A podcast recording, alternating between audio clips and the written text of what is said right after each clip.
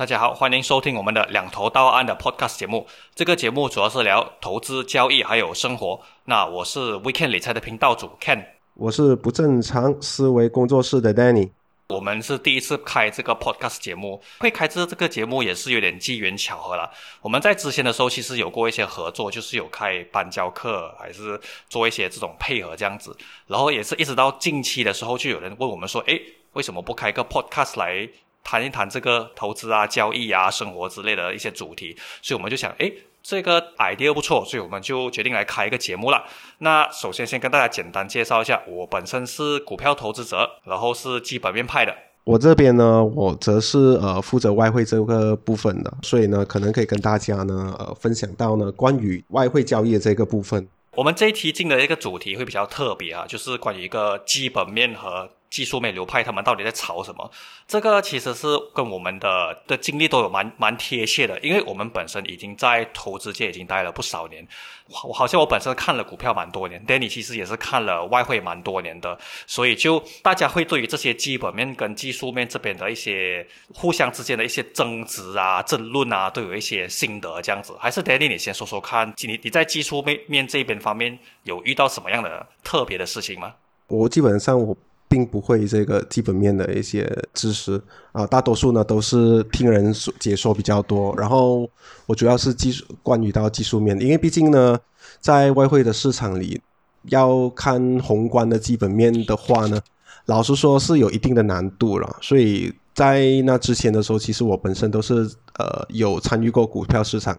到到最后的时候呢，我才发现呢，这个呃外汇市场呢会属于比较 technical 的方式，会比较所以可以说是 technical 对你来说比较容易理解啊，对 technical 对我来说是比较容易理解的，那我对我来说也比较容易了。嗯，这容易是怎么说的？还是你可能觉得，哎，看图你就可以找到机会，哎，单单看图，你看那个蜡烛形态，你就会知道，哎，怎么样子做交易？嗯，因为毕竟这个。交易市场呢，它是属于一个比较需要一个长期的一个的耕耘啊。基本面呢，对我来说呢，它是它会有一定的作用，可是它是属于比较宏观，它需要长时间才可以跑得出来。然后如果说没有一些技术面来支持的话，OK，比如在某一些特定的时间以内的话呢，那其实这一个是一个非常一个糟糕的一个情况啊。嗯，所以 Danny 是认为说基本面和技术面都同样重要了。那我的我自己来说呢，其实我也曾经有学过一些技术面的分析。那技术面分析对我来说难的部分就是我很难会去找到一个很好的入场点。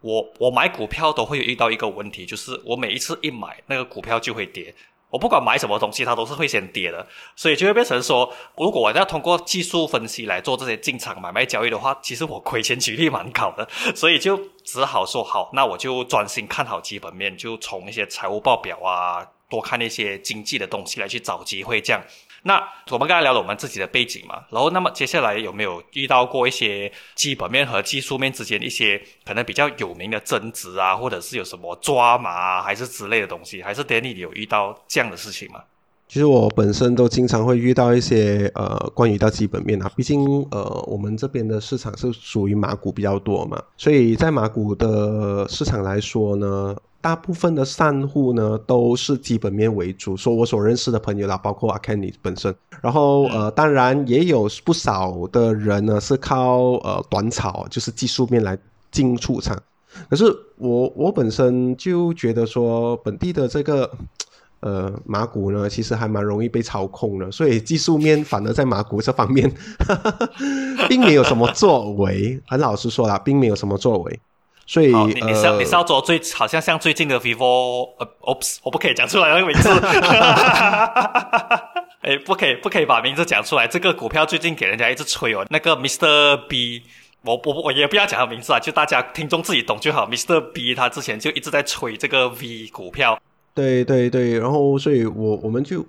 我我就觉得说很多都是内幕消息都在交易比较多，我我至少我所接触到的很多在本地的马股都是这个，然后他们都是透过一些内部的消息来得到一些就是抢先进场在有利的位置啊，到到消息释出的时候呢，其实呃已经是跑了一段，对对我来说是这样，我说发我看到的情况。这点我其实蛮赞同的，因为我们最近在参加这个《谁是王者》的这个投资交易节目嘛，呃，这个平台我们只能交易美股。我自己看了一下美股之后，我觉得美股要有消息来操控，其实有一点难，就是要靠内幕消息的话，真的很比较难炒。我们大部分看到的消息都已经是大家都知道的消息，并没有人有一种所谓的那种我们叫 first mover advantage，所以就变成说，诶，这样我们在看美股的时候，反而我们可以用比较理性跟逻辑的分析来去找出，诶，这个美国股票值不值得投资？这样，对我我觉得我觉得在外汇市场有点类似，就是这样。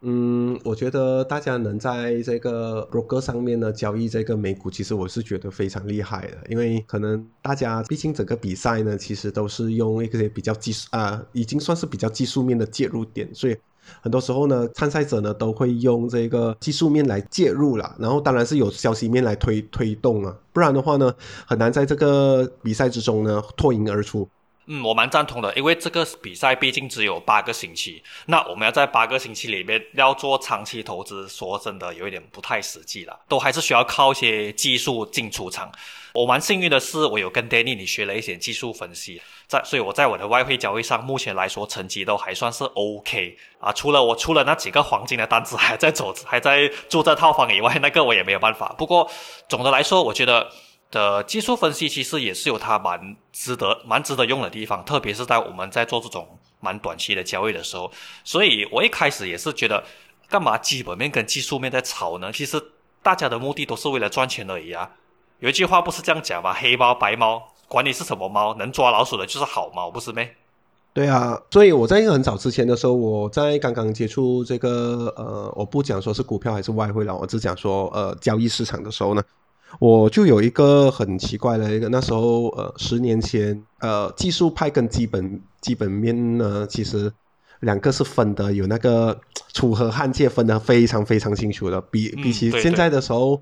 比起现在呢，呃，大家综合运用的时候呢，已经是呃，我只能讲说那个楚河汉界分的很明显的朝代呢，啊时代呢，都已经是过了很久很久了，啊，就是已经过时了。反而现在呢，技术面跟基本面呢，综合使用的大占非常的呃大多数啦。至少至少在其他国家的股市那边呢，就看得到，比如美股就比较容易看得到。反而反而马股这方面呢，其实还主要是由基本面来推动。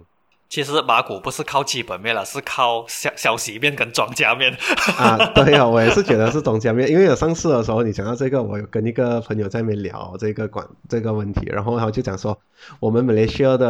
呃这个。这个没有啊啊，没有 F A，没有 T A，只有 G A。然后我就很好奇，什么叫 G A？他讲说 g o r a n g Analysis。G A 这个不错，这个不错，我们可以拿来做梗来用。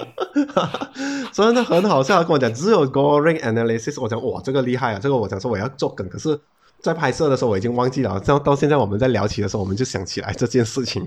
哦，这个梗要拿来用，我觉得很好很好。在在确实啊，在马来西亚真的是比较难靠基本面分析去找到机会，是有，只是如果我们要用传统的基本面分析的话，其实比较难了。因为大部分的股票好像说现在四大手套股，手套股全部都还在休息，都没有在跑。而目前来目前来讲，虽然说我们有疫苗了，但是这个疫情都还没有。退去，这个医疗的这个 demand 都还在的嘛，所以照理来说，手套股应该的股价应该不会休息那么久才对。因为将潜伏很久的时候啊，一旦有一个大消一个消息出来的时候呢，手套股其实是属于一个呃今年的主题的股票吧。啊，确实，别最好不要暴跌啊！我说我我有买手套股啊，不要开玩笑啊！我的手套股还没有卖呢。好好好像我们最近看的一些美股，我也是通过这个交易比赛之后，我们才发现。美股原来真的可以起不停，一直涨，一直涨，一直涨那种。拿特斯拉来说就够了。我们在参加比赛的时候，就比赛刚刚开始的时候，特斯拉的股价大概是四百二十多块。那它曾经起到六百块，它它在六百块的时候，它曾经有就是回调到大概五百六十块左右。我那时候是以马来马股的这个想法去看，诶，可能它会回调到五百二十块或者五百块，我也不觉得意外。啊！结果它竟然真的是只回调了到五百六十块就没有了。然后它我们在今天录的时候，它现在现在美国股市在走着，现在差不多是六百一十六块。所以呃，外那些美国的分析师有说，特斯拉至少会到七百块。我觉得搞不好会在这个月里面实现呐。嗯，如果是这个的话呢，那么在接下来的这个。这个星期呃很大的可能性，我们就可以知道说到底会是谁会是这个 谁会是冠军了。因为有人已经在那边讲，我已经要 all in Tesla 了。那个人，那个人 all in Tesla 是不是真的先？等下放烟雾弹不了。我觉得真的是很假一下啦。其实，在 group 里面这样嚣张，我觉得是大家要跟他一起去荷兰就有。是啦，怎么可能？太夸张！你要考虑一下的马竞赛什么，对不对？对对，因为毕竟他的如果他要 all in Tesla 的话，我觉得最多也只能去到零点一而已啊。如果是 CFD 的话。我我因为我没有买过啊，我不知道是不是最多去到零点一吧。我手上有特斯拉，然后我的特斯拉是不止这个零点一啦，可以这个是我可以给你知道的东西。OK，所以所以所以我现在是有点吃饭吃粥就靠它了。OK OK，因为我这个呃技术面上来说呢，其实我现在的 position 呢是一个 sell 的 order on 换。然后呃，很早之前的时候呢，呃，就大家就讲说是黄金是看看下，然后突然间上个星期来一个呃大反转，来一个大反转的时候呢，全部风就已经开始调往说看上，所以这个就是出现在有一个蛮大的一个的挑战上。其实我也是有黄金的单子，也是在做，也是在做空。我是觉得说，可能可以先放住吧，因为我们的这个比赛呢，其实有一个呃，which 我有跟我朋友他们在面讨论的，就是我们并没有考虑到浮亏会去到多少，是有一个记录在那一边，因为有时候呃，大家的记录就是呃，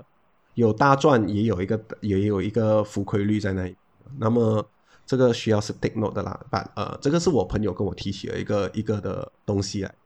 然后，所以我很庆幸的，所以这一趟我算是呃浮亏最大的一个 交易人啊，我是属 属于一个浮亏比较大的人。这个浮亏都不算数嘛，而且你的单应该还不至于到会被会被呃 for sale 吧？我觉得呃 for sale 是不会啦。我现在我在看哦，浮亏 OK 啊，浮亏还好，浮亏还蛮大。不过我已经应该差不多要收到 Yoga 的电话了。Oh my god，不会吧？啊，应该是差不多要收到他电话了。然后我在那边想说，哎。因为我一直在在想着要怎么去解掉我的这个手头上的单子，然后呃，它如果一直飞一直飞的话，我我常我我现在是来看的，说是说呃，黄金技术面来说呢，还是向下，因为即使是我上次的时候，我的 buy 的 order 呢是向着这个呃是先买 buy 嘛，然后过了时候呢，它就掉了下来，然后我的。朋友呢，其实在掉了下来的时候呢，其实他已经跟我讲说，大概一八四多的时候呢，可以考虑把全部的 buy order 全部了解。which 我也是看中全部一八四多全部出场了。然后因为技术面来讲呢，daily 的图呢已经是向下了，所以我反我就觉得说，那向下的话，那我就朝向做一个方向而已吧，我就不用去想这么多。但是现在飞飞飞的话呢，我的浮亏。呃，因为节目里面导演有跟我们讲说，不可以在节目呃任何公开场合讲我们的手上那个单啊，是是，所以所以我们我就只能静静咯。我也是有浮亏啊，而且我我其实还想再买其他东西的。然后这个黄金有一点就是给原本要顺着风去做，结果做到就是烧到手了这样。对对对对，因为我觉得反而黄金方面呢，不能放太大的那个老手术啦，我本身呢，所以我。我讲浮都好，它它的浮亏率是蛮呃浮亏的价那个数字是蛮可观，然后但是也因为这样啊蛮哦只能用可观两个字，我 只能用可观这两个字来讲。然后我其实你刚刚已经放了两个暗示出来，首先你讲可观，第二你讲你可能会中有嘎扣，这样我们大概可以这样，我觉得有在关注这个谁是王者这个节目的观众应该可以大概知道，哎你在黄金亏这多少钱了哦。啊，大概大概吧。不过我我是还没有 hit 到，不过我觉得说应该多一下子就应该会 hit 到。我有那个多一下子啊，不会吧？啊，我觉得多一下子就 hit 到了。我觉得刚刚应该是有一些新闻吧，我觉得会有一些新闻。好像今天早上今天早上暴跌的时候，我觉得也是因为有新闻在在跑着，所以才会这个样。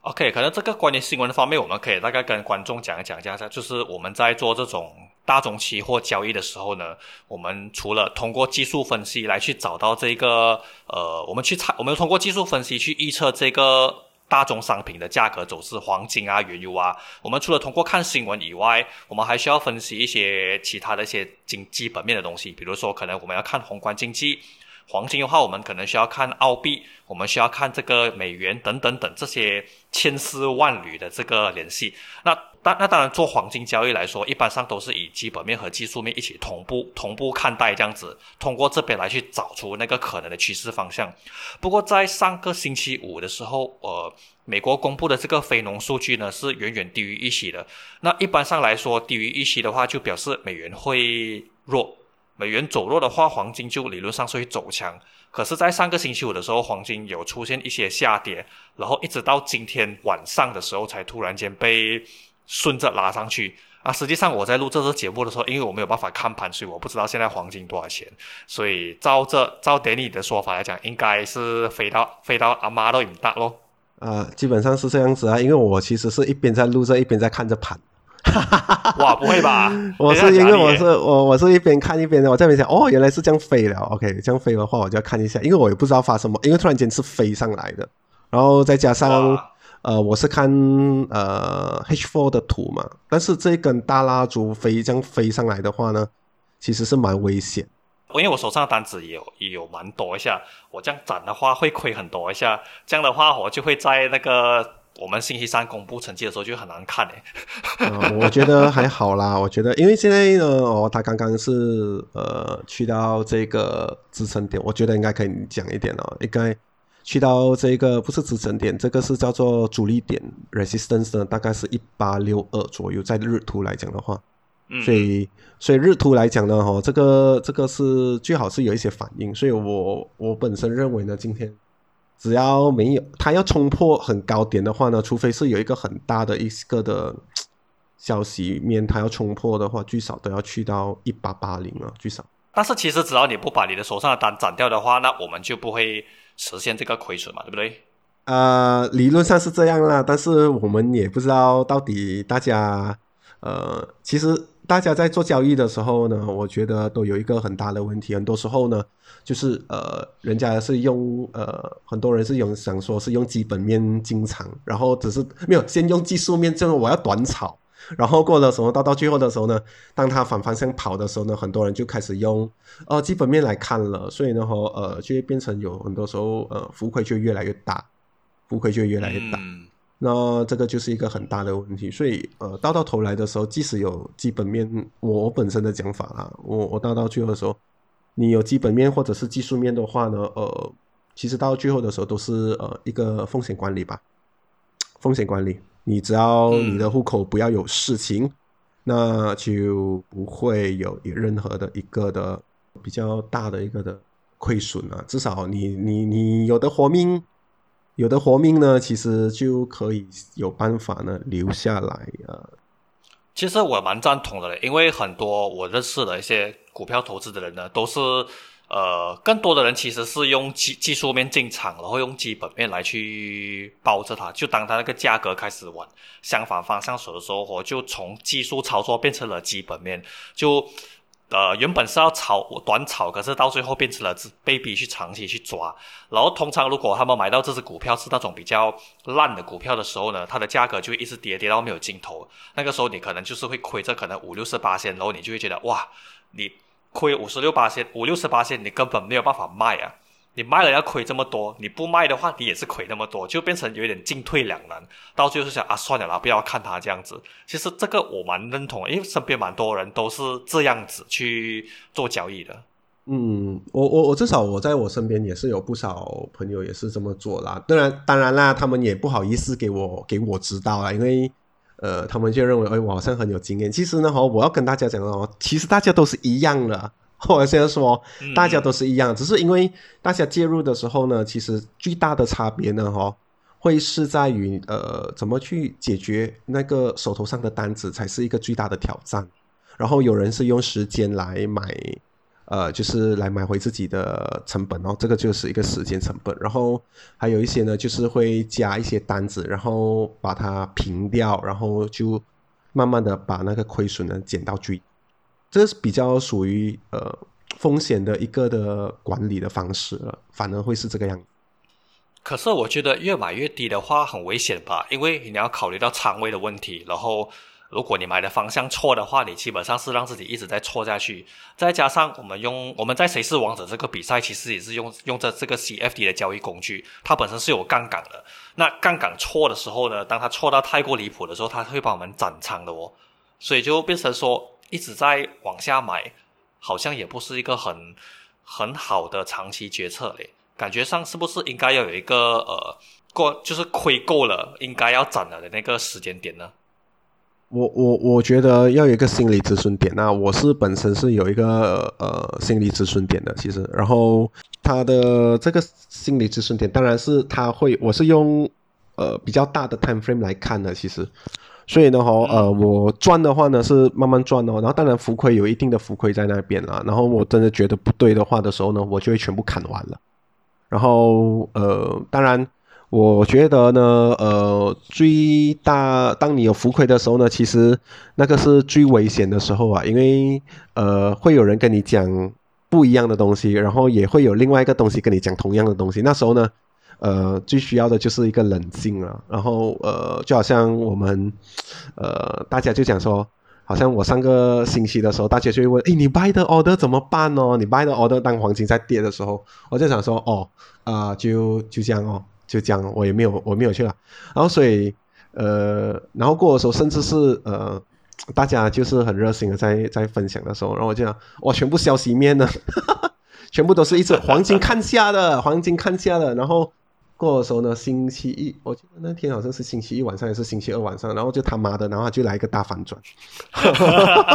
然后来到大大反转的时候，然后隔天去的时候，大家就看，哎，好像黄金一直在飞了哦，然后我就哦，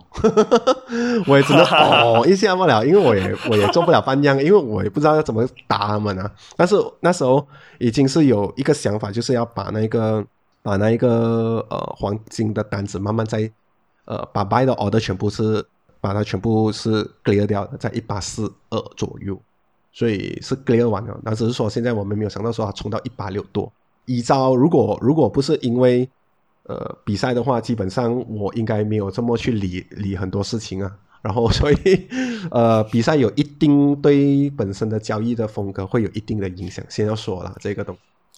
确实，确实，因为这个比赛的赛制呢，就是每一天都一定要做一单交易。那我是这样看的：当我们每天都要做交易的时候呢，我们就需要每天去找机会。当你需要每天去找机会的时候，你就会把你的思维定在一种猎人模式。因为当你在找你，当你因为你是处于在一个寻找机会的状态，所以意思就是说，当你找到一个机会之后，你很大概率会去再找第二、第三、第四、第五个机会。那投资交易这个东西，其实呃，不管是基本面还是技术面的分析的的的流派都好，做的做做的越多，通常错的就会越多。很多时候，很多那些大师的投资策略其实都是很简单的。比如说像我就是基本面分析，就是只看基本面，看那个行业会会涨的股票，然后只买一个。我都我都是尽量这样子做，尽量把我的投资尽量简化，因为我也经历过这种看很多东西的这个时候，所以。看的越多，反而觉得呃有会迷失掉自己，所以我我觉得现在在这个比赛当中，就是有一种很像当年这样这种，就是你一直在茫茫大海中找机会那种感觉，会让你不小心进入这种猎人模式，然后猎人模式当然你会把自己暴暴露在一个更大的风险当中啦。我我本身是这么认为啦，所以我记我我我其实我已经距离每一天做一单的日子已经很久了。然后现在呢，又再恢复回去以前的那个日子，我是觉得说，我老实说，能每天能每天在股市搏杀的人，能每天在汇市里面呢，呃，进进出出的人，然后又能长期稳定赚钱的，我老实说，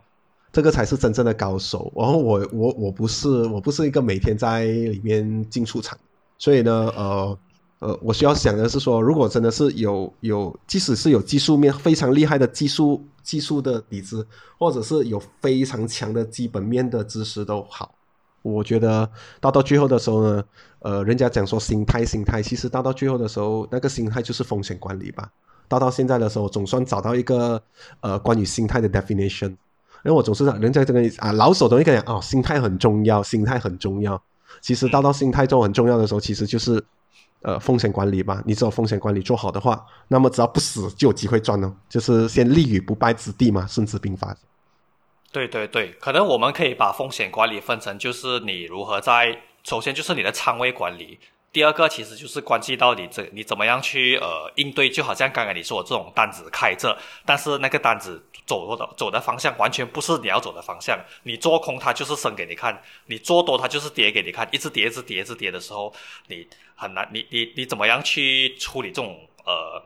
逆逆着你走的情况？特特别是当你没有内心设想的一个止损点的时候，这样通常这种单子是很容易爆仓的。对，然后而且这个杠杆呢，其实是呃蛮大的一个危险。有一有一些人其实是想说，哎，大的杠杆呢很好玩，很好玩，很好玩。当然啦，好玩的话就代表说是杠啊大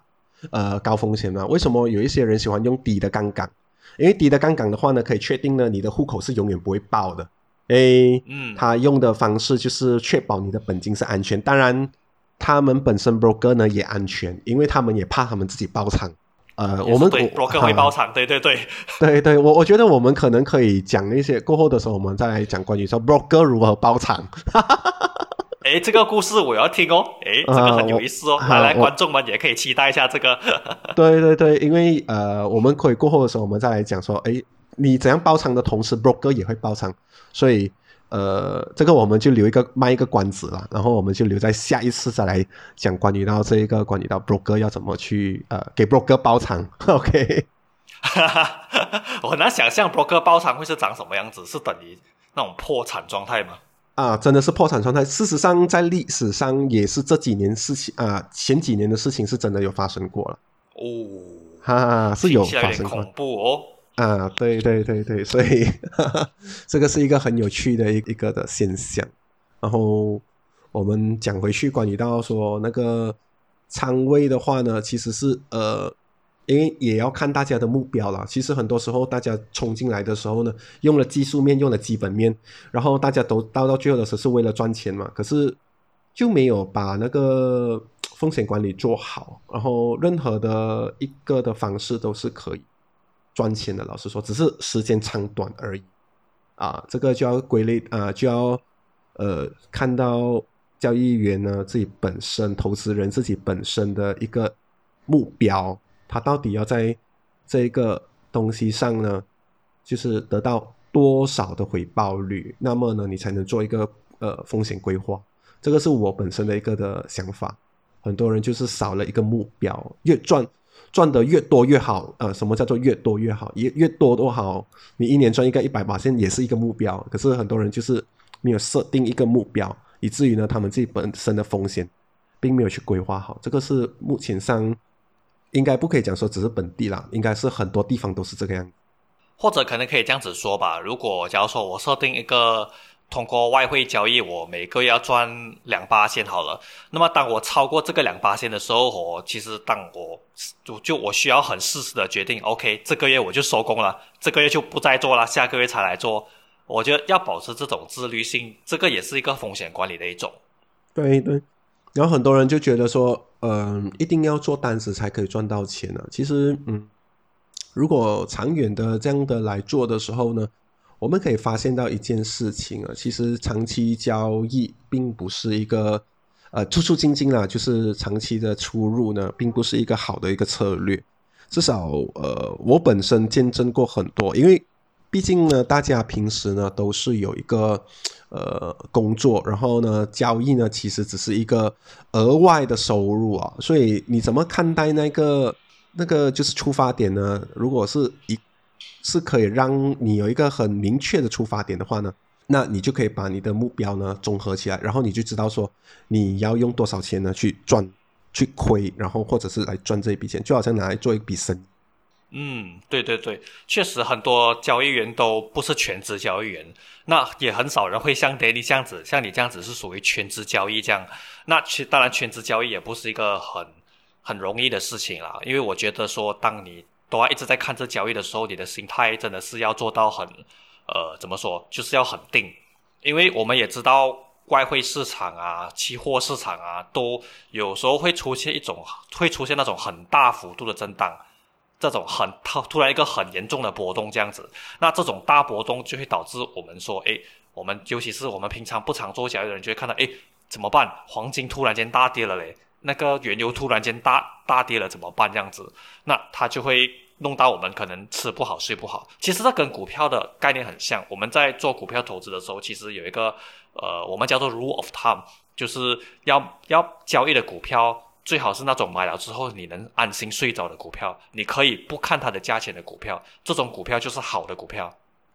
嗯，我也认同，所以呃，我我我我其实我在我本身呢，呃，在股票方面呢，知识不是很多了，但是我只是用一个呃非常笨的方法而已。然后目前上我手上也没有任何的股票，老实说，因为我也都是一直在等。然后我并不是那个呃永远都是在呃促进股票的人，我都是在等，而且我找的都是属于比较。呃，高股息的股，因为我觉得呢，呃，股票毕竟买卖的是一种，呃，公司的成长，就是你你入股了一间公司，然后你就得到一定的分红，它不像那个外汇那个部分啊，外汇呢只是一个零和游戏，就是你在赚钱的时候呢，一定是会有另一方在亏钱，这就是一个很大的一个的差别。外汇本身是没有任何的利息收入的，老实说，所以这种。赚取股息的方式呢，就不适合用在外汇交易这个部分，反而，呃，我会比较就是鼓励大家，就是用基本面的来分析有股息、高股息股的，OK，至少现在以目前上来说，非常一个低利率的时代来说呢，只要一年呢有一个。呃，八到十八仙的一个回报率呢，其实已经算是非常稳定了。当然，要找到高股息股的话呢，就要呃趁低的时候买入，那个这个就是一个非常非常棒的一个的呃退休方式吧。嗯，OK，所以 Daddy 你是把这个股票当成一个退休的方式，那么有没有可能考虑把全职交易当成退休的方式呢？哇，这个这个这个这个这个呃，其实交易是我的兴趣啊。所以你说是退休的话，可能会做到老吧。不过我不会不会再像现在这样每天进进出出啊，会好死啊，会死啊。哦，我我感我我感同身受，真的每天在做交易，真的很很压力，真的很累，很压力啊。然后你又找天要找说，然后又有一些呃，就是大家其实上到节目的时候，大家都有一个的呃无形中的压力啊。毕竟大家都呃要从幕后。呃，站出来，然后让人家知道说，哎，你真实上的一个的交易其实是怎样的一个样子。其实大家都有背负着一定的那个呃压力在那边的。老实说，当你朋友呃，尤其是你身边的朋友，哎，都可以知道说你的单子是做不对方向的时候，都有才跟你讲，哎，怎样啊？当然呢，这个就是从幕后走出来，然后你要接受那个公众的那个呃，我觉得是批判吧，要用批判这个。因为大家把交易这个部分呢看得太过的、太过的，好像儿戏了。我觉得好像好像交易很久就一定要很很厉害赚钱这样。其实呃，很厉害赚钱是分成大赚，可是后面是一个大亏吗？还有另外一种是稳定的赚，所以两个是完全不一样的。只是说很多人就认为说，呃，他一次过就赚了很多钱，可是。他一次过赚很多钱的时候，可能他在之前亏了很多钱，也有可能他在第一次赚了很多钱过后，他后面呢是亏了很多钱，其实是根本是反而倒亏的。这个就是一个呃一个迷失吧。我觉得在在本地，大家都对这个交易跟这个投资呢有一个很不切实际的一个的幻想。我我我我这样说吧，可能这个部分跟投资本身没有太大的关系，但是我觉得更多的是一种叫做网红效应。怎么说呢？好像比如说我的频道我是讲这个理财投资，那我是讲小白投资的嘛，然后我本身又是股票的，讲股票的，那很多人就会对于这种出来讲股票的人呢，都会有一种认知，说哦，他应他应该是很厉害的，他应该是很会赚钱的。或者是说他应该是很眼光很好的，很会找股票的。我我自己的交易经验来看呢，其实我们做股票交易也好，我们做外汇交易都好，我们的胜率其实都能，我们能维持在五十八线以上胜率，我觉得已经很厉害了。嗯，一般上普通我们这种，我我我我也不算是一个很厉害的交易者，但是呃，我也不可能说我选到的股票都一定十个里面都一定每一个都会起。通常可能十个可能会选中六个或者五个这样子，通常都会在那边期间。然后我们作为这个呃 key opinion leader KOL，我们通常会讲的就是比我们会比较多着重在讲我们觉得对的东西上面，我们枪打出头鸟啦，我是这样觉得。所以，我我们有时候讲的，我们通常会讲好消息，不讲坏消息，也是因为这个坏消息讲出来的话，大家就会大大家就可能会少看我们的东西。也不，我并不是说我们不真诚哦，而是很多很多粉丝啊，或者是路人，他们对这种坦诚的态度，他们反而觉得不讨喜，他们会觉得讲这个人就普通罢了嘛，我跟他有什么用？毕竟我们做这种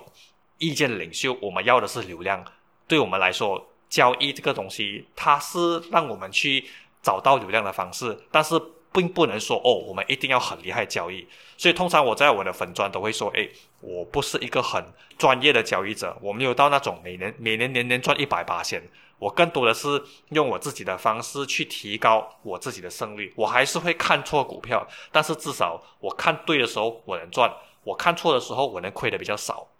我我反正我觉得说，呃。大家可能在交易的时候呢，哈，就是觉得出来讲课的人一定是很厉害做的。然后我我我需要讲的是说，其实呃，在投行里面，OK，在同行里面，即使是真的很有本事在做交易的人啊，就是在投资银行里面做交易的人呢，其实大家都是普通人而已。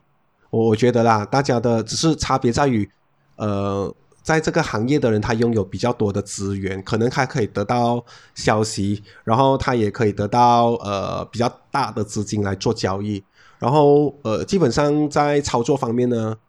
呃除了有一些些的先资源可以得占得到一点点的先机而已之外呢，剩下的都没有什么差别，都是普通人一个，所以很多人就把神话，然后呃当然呢有一些。呃，神话太多的神话出现的时候呢，呃，就大家就会有呃无限的遐想，这个 这个无限的遐想，无限的遐想，对，无限的遐想，我觉得把这个无限的遐想放在新幻想方面会更好一点。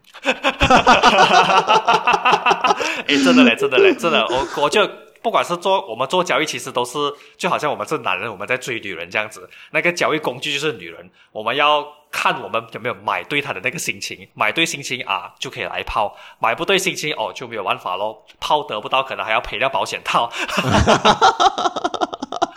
这个我就觉得真的，我真的觉得他他家他有一个呃，我真的讲，我不可以讲说是无限的，应该是过分啊，过分啊，一点都不切实际。老实说，因为 因为毕竟呢，大家手头上有的资源呢，呃，可能最我所谓的资源在普就是普遍大众上呢，就是呃最简单的就是钱。OK，那我们既然没有这么多钱的话，我们只能一步一脚印。去呃去学习了，我我本身还是觉得说，当你有学习，当你的认知去到一个一个程度上面的话呢，对于基本面跟技术面的方面的看法就完全又不一样。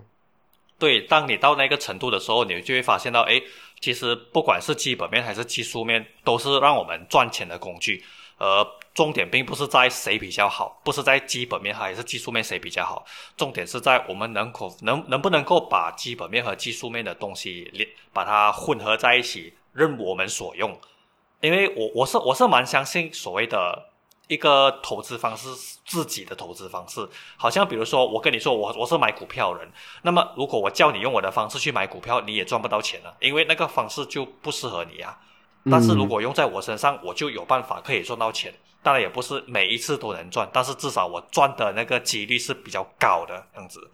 所以，我我觉得作作为投资交易方面的，它跟生活很像的地方，就是我们可能可我们可以可能可以去学一个技能，比如说可能我们学写作就好，写文章。那么写文章这个东西呢，我们有可能我们可以学起承转合，我们可能可以学一些写作的架构，但是写作的灵感啊，我们写作的文笔这些啊是没有办法去传给别人的，也不能说，哎，我跟你讲，你用这这个文笔写，你用你用这样的方式写就可以了。就好像比如说，我有些朋友他们写的那些文字是比较文艺的，那我的文字写不出文艺，因为我没有那种文艺细胞，所以我是写不出这些东西。所以，如果你叫我去学他们的方式写这个，我也写不出一个好的文章出来。我反而用回自己的方式去写，我反而写的比较顺，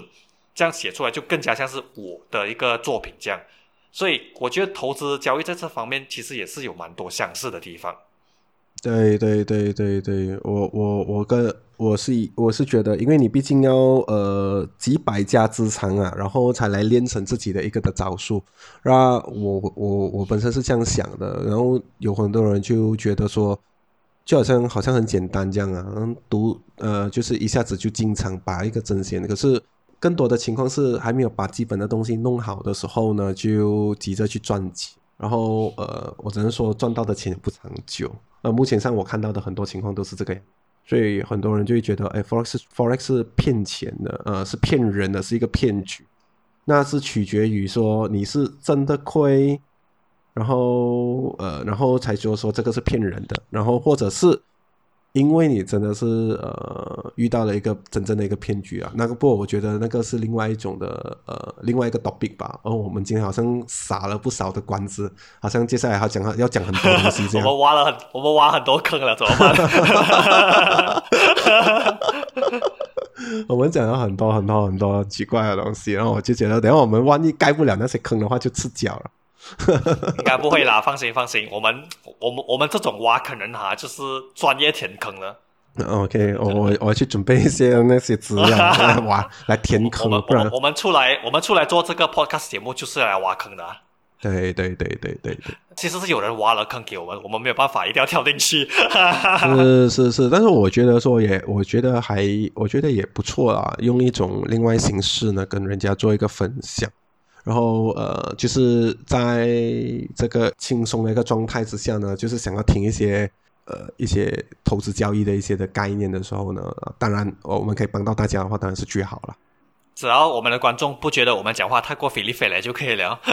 对呀对呀对呀对呀对呀，我觉得我们今天应该会讲的太多了，事实我好像有讲了一点太太。没关系没关系，我们会剪，我们我们我们可以在过后把一些一些一些东西剪出来。这个不是问题，当然出话没有钱呐。啊，出话没有钱，这个我这应该是我中了，这个应该是我中了，这个应该是我中。啊，说话我还没有讲过出话，因为还没有找到机会。有的话我一定讲的。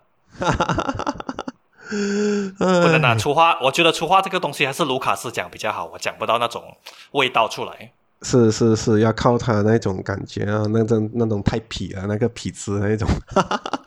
只有他讲得到那个感觉，只有他讲得到那个感觉。对对对，这个形容词好。OK，好，我觉得我们的今天的节目应该也差不多到这里了。然后非常感谢大家的收听，那我们下一集再见，拜拜，拜拜。